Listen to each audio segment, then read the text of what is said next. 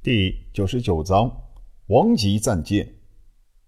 斗王级战舰，两艘飞出的战舰，竟然是宇宙中顶级的战舰——斗王级战舰。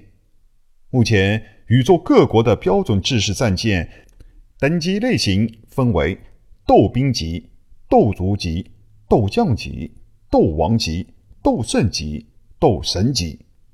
神圣一级的战舰。已经是最顶级的强悍存在，神级战舰目前在奥特这样的超级大国中已经投入研究制造，不过具体研制进程到达什么程度却被严格的保密起来。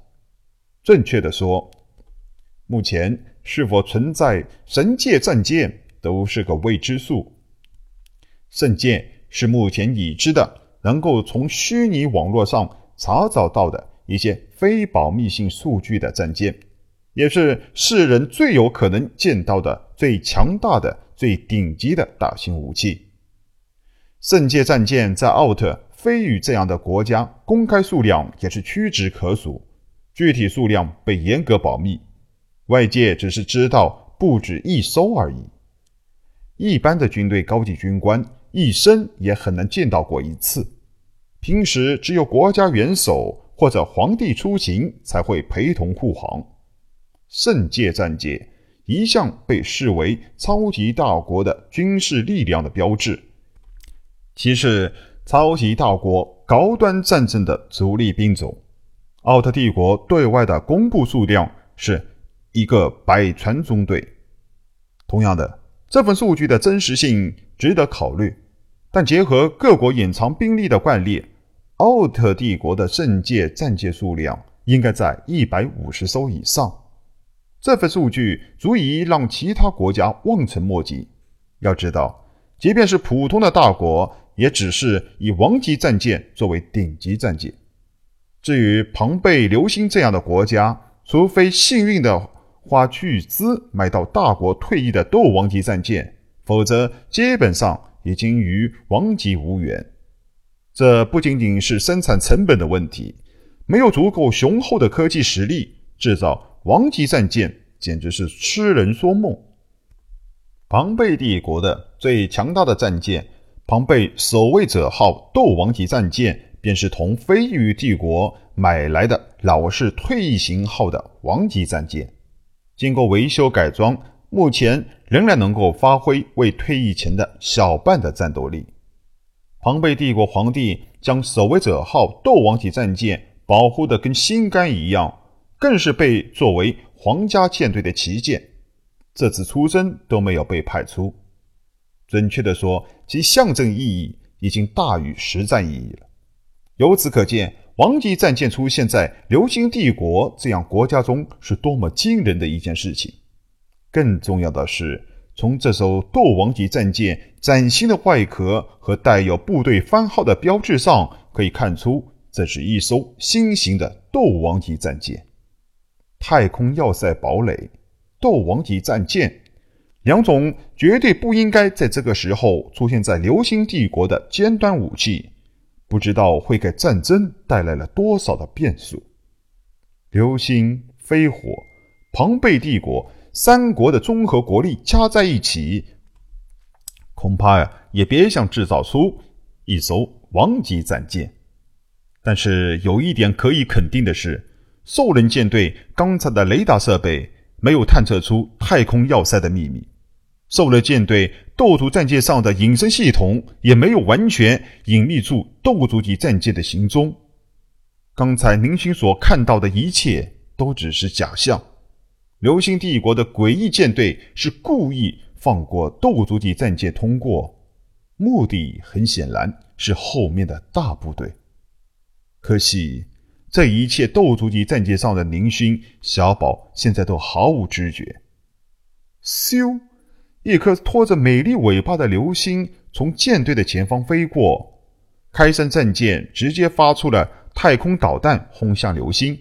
太空中兴起一堆体积巨大的碎石，原先的流星则是因为作用力改变了飞行轨道，从舰队侧身飞过。整个联军舰队飞行速度没有受到任何的影响。总旗舰指挥室，戈壁和几员战舰上的大将一起研究着下一步的作战方案。指挥室中央的显示器上面，一副立体数据光幕，正是宁勋刚刚传来的流星帝国的侦察报告。卡梅隆何觉？说实话，我总是有一种不好的预感。科比眉头紧皱，脸上布满了愁云。越是靠近流星帝国，他心中那份军人特有的危险直觉就越来清晰。卡梅隆笑笑：“其实，我们完全没有必要担心。根据情报显示，流星帝国。”十支千船舰队有五支部署在流星、飞火、庞贝帝国的三国交界处，那边有帝国皇家舰队防守，根本不会有任何问题。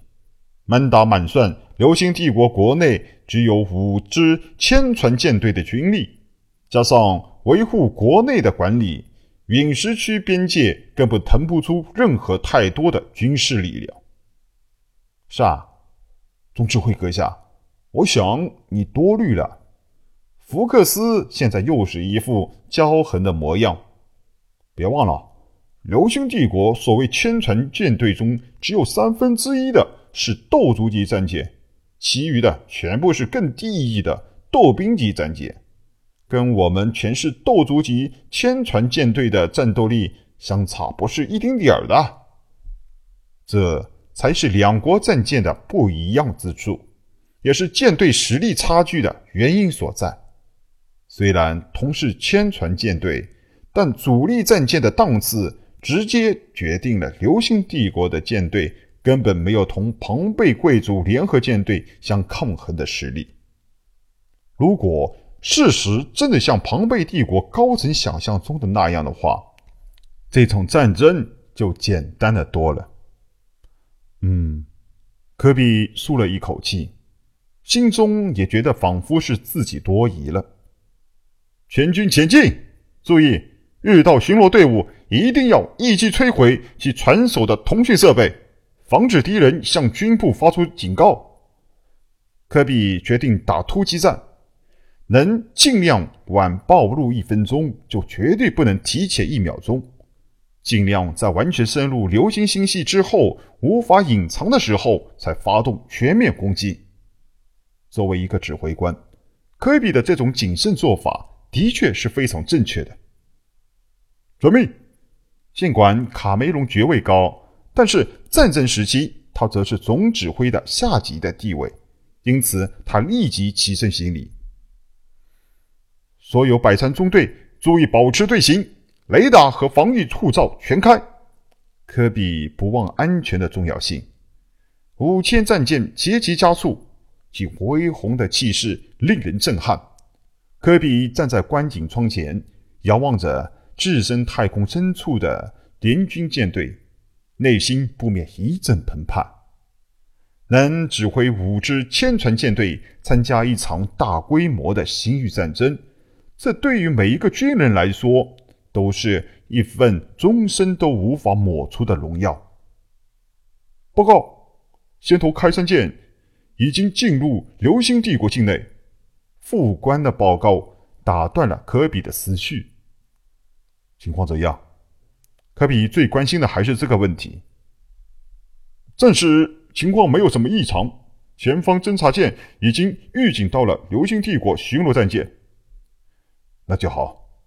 科比松了一口气，马上派出战斗舰和歼击舰围堵住所有的帝国巡逻舰，以最短的时间内灭掉对方。记住，一定要第一时间做掉对方传输的对外传讯出设备。科比的眉头总算是有些舒展。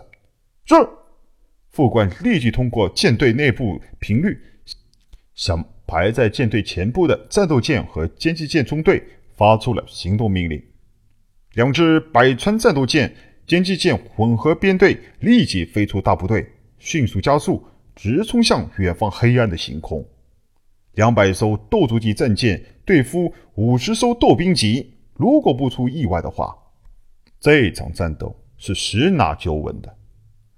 本集播讲完毕，欢迎收听由主播奔向地平线录制的科幻小说《经济乞丐》，后面的内容将会更加精彩，敬请期待。